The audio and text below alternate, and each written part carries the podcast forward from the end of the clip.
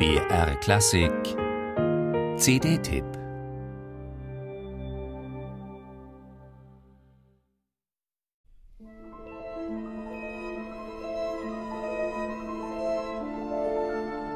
Magische Klänge, die jedes Kind kennt.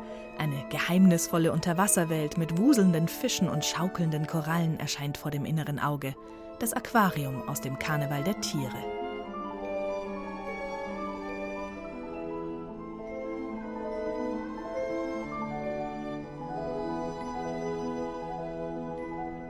Was sind das für Wasserzeichen? Fische, die beim Singen leichen, feiern jubelnd ihr Verhängnis, tausendfache Fischempfängnis. Und wenn ich mich nicht verhöre, doch, das sind die Fischerchöre.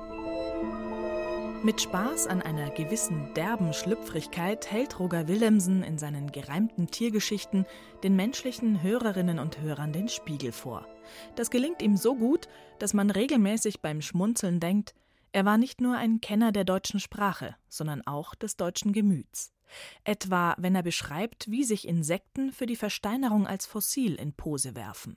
Die Schnecke hat erst rumgemäkelt, sich aber trotzdem hingeräkelt. Und kaum hat Ehrgeiz sie gepackt, zeigt sie sich splitterfasernackt und schreit herum, ich bin bereit, als Pin-up für die Ewigkeit. Mein Haus, das dient mir nur als Fetisch. Hauptsache bleibt, ich wirk ästhetisch.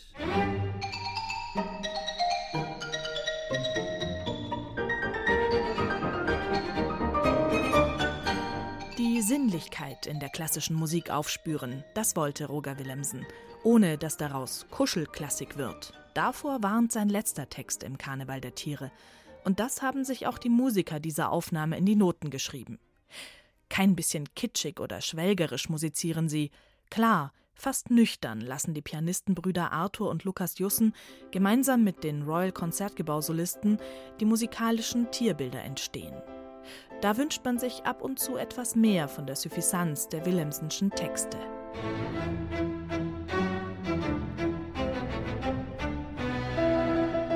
Anders Katja Riemann. Sie wirft sich mit voller schauspielerischer Energie in Metrum und Reime, genießt die Bilder und Pointen spürbar, ohne sich dabei in den Vordergrund zu drängen.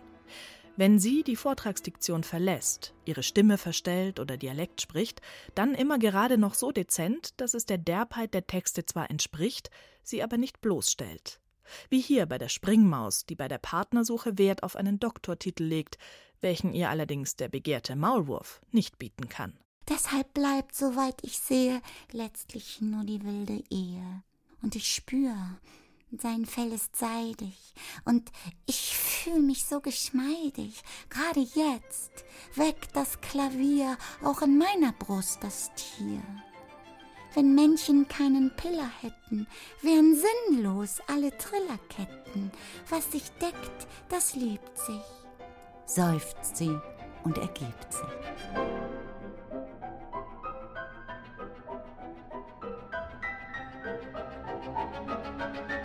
Eins zeigt diese Neuaufnahme ganz bestimmt.